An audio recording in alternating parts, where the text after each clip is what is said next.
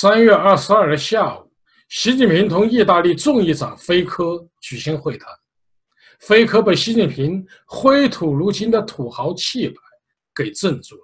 便对习近平拍了一个西式的马屁。他问习近平：“您当选中国国家主席的时候是一种什么样的心情？”习近平将王沪宁为他写的八个字啊端了出来：“我将无我，不负人民。”怎么样？口气大吧？但可惜，习近平这一豪言壮语，非科没听明白。无我的概念主要出现在道家和佛家的经典中，《庄子·齐物论》中就有句话：“非彼无我，非我无所取。”《庄子·逍遥游》中也说过：“智能无己，神能无功，圣能无名。”佛家无我是指破除真我。因为真我是一个妄想执着，只有彻底无我，才能截断生死轮回。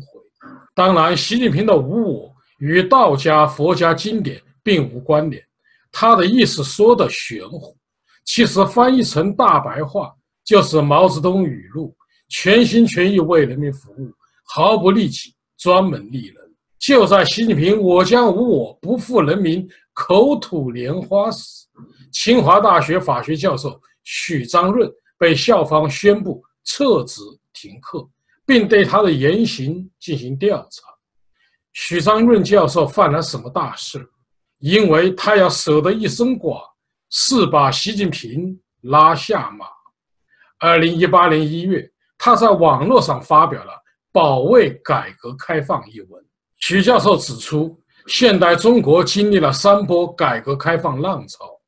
第一波是1860年至1895年，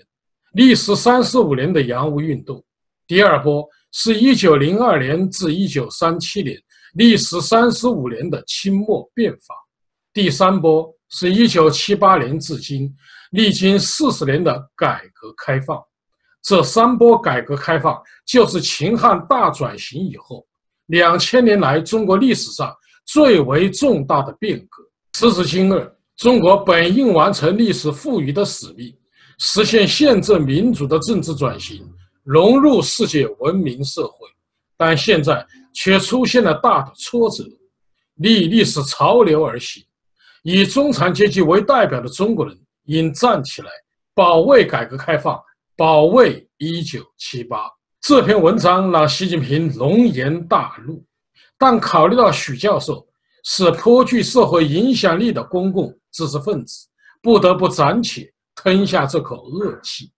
但许先生并没有停步。在习近平强行修宪、取消国家主席、副主席任期限制后，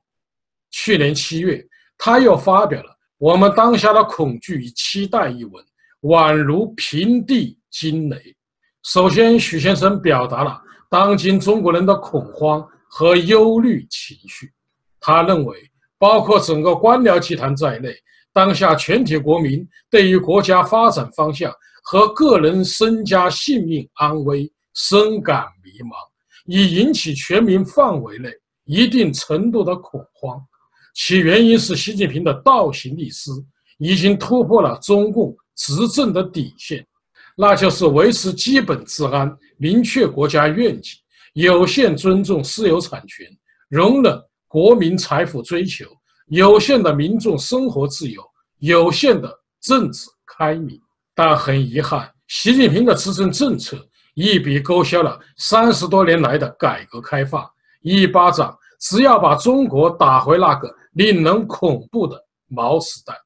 伴随着甚嚣尘上的而又可笑之至的领袖个人崇拜，从而引发了全面的恐慌。其实，许先生表达了当下中国人普遍存在的八种忧虑，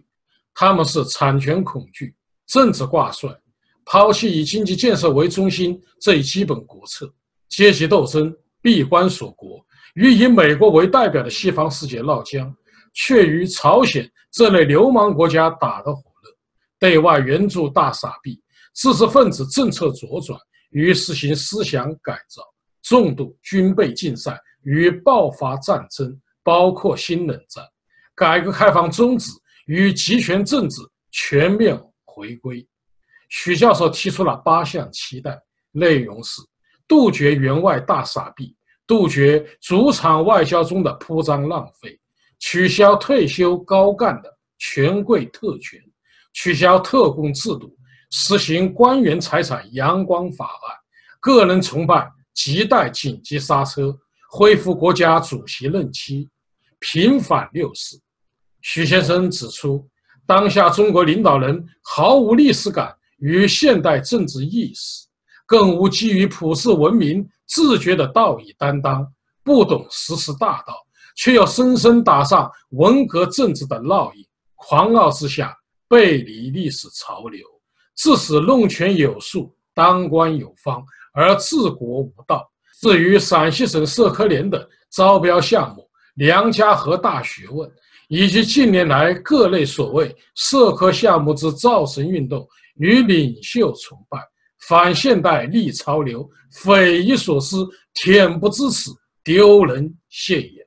去年十一月底至今年一月，许教授再发表题为《低头自缢，天地无边：中国不是一个红色帝国》两篇长文，指出中国是一个超大规模的集权国家。却拒绝以优良政体升级换代，再次呼吁中共当局进行政治体制改革。郭玉华教授指出，许章润作为一个法学教授，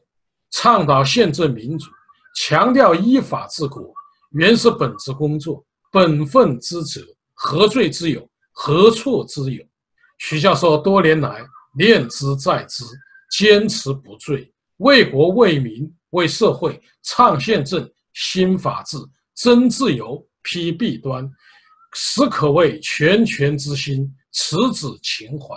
立于天地，日月可见。因表达观点而获罪，是何道理？即使是不正确、不完备的观点，也有表达的权利。这已是现代社会的基本常识。在现代世界中，宪政、民主、自由、法治。已经成为人类的基本共识，这些内容也都写进了社会主义核心价值观。许章润教授对于宪政从理念到实践的论述，事实清楚，道理明白，可谓掷地有声，功摩大焉。这难道错了吗？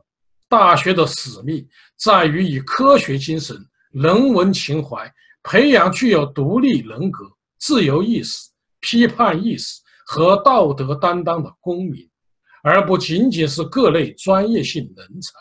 更不能是头脑僵化、心智残缺、蝇营狗苟的官迷和小人。教书和做学问是创造性的劳动，是追求卓越的事业，最需要独立之精神、自由之思想，需要开放的头脑和舒展的心灵，而服膺于权力的人格。是扭曲分裂的灵魂，是伪钝猥琐的心胸和眼光是狭小的，又如何能完成教育的使命？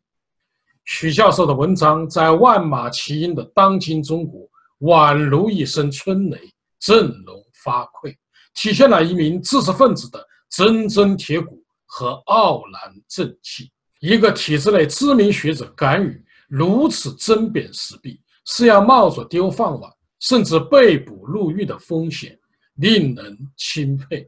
比较那一些打着人民代表旗号的三千代表，有哪一个不是在战战兢兢充当投票机器呢？哪一个有许教授的勇气、道德和风骨呢？所以，谁是我将无我，不负人民，已经不言自明了。当习近平将“我将无我，不负人民”的桂冠戴在自己头上时，他和夫人在意大利宾馆一天的房费就高达一万欧元，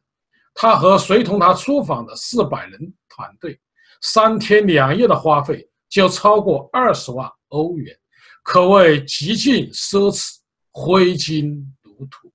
但中国贫困山区的孩子们却在冰天雪地里跋涉上学。学校连一扇玻璃窗户都没有。在习近平出访欧洲的当日，江苏盐城响水化工厂发生爆炸事件，七十八人死亡，六百多人受伤。当地政府不是积极处理善后，而是落实习近平的指示，忙着引导和封闭。冯教授指出，习近平在政治上制造个人崇拜和任人唯亲的卑劣行径，引发了朝野上下越来越大的反感和鄙视。以人划线，袒护红二代选择性反腐，将法律当成政治工具和权斗工具的以黑治国，导致反腐运动的道德破产和寒门官员的离心离德，重用形形色色的权力狂和酷吏吝性，重新激活文革式的权力斗争和假大空，使习近平及其跟班们日益孤立。在经济上，中共党国权贵资本主义已经到了天怒人怨、回天乏力的地步，疯狂的掠夺造成了两极分化、资源枯竭、环境破坏、国内外市场萎缩和无法流转的经济下行，饮鸩止渴式的疯狂印钞书写，制造的是无法解套的房地产泡沫、债务危机和金融危机，依靠特权。将国有企业做大做强，不惜代价助长国进民退，以及企图利用私有企业给国有企业贡献并提供活力，致使民营企业惶惶不可终日，纷纷撤资逃离。外交上，习近平红二代狂妄的中国道路，挑战基于自由民主价值的国际秩序，变本加厉的与国际流氓政权。狼狈为奸，全面恶化中国与自由世界的关系，已经在全球范围内引起反弹和反制。特别是习近平实行个人独裁、执行背离普世价值的政治路线，使国际社会期待中国从经济转型走向政治转型的愿望彻底落空。世界民主联盟开始重新集结起来，联手围堵中共。宪政民主与共产专制之间的冷战爆发。中国著名社会学者郑也夫撰文称：“中共建政七十年来带来太多的灾难，完全丧失了自我纠错能力。唯有和平淡出历史舞台，才符合人民的根本利益。”综上可见，习近平“我将无我，不负人民”。实际上是我将一尊鱼肉人民。习近平的极权主义之路是走不通的，因为时代不同了，已经打开的改革开放大门是不可能再次关闭的。习近平是不可能接受许先生的建议，恢复国家主席、副主席任期和平反六四的，因为他的中国梦是建立在对中国人民的奴役之上的。许先生冒着杀头的危险，说出人所共知的道理，也不会让习近平醒悟，只会加深中共对知识分子的迫害。习近平和中共的命运会如何？许先生说：“话说完了，生死由命，而兴亡在天矣。但人在做，天在看。天作孽，犹可恕；人作孽，不可活。”好，各位观众朋友，今天的节目到此，感谢您的收看。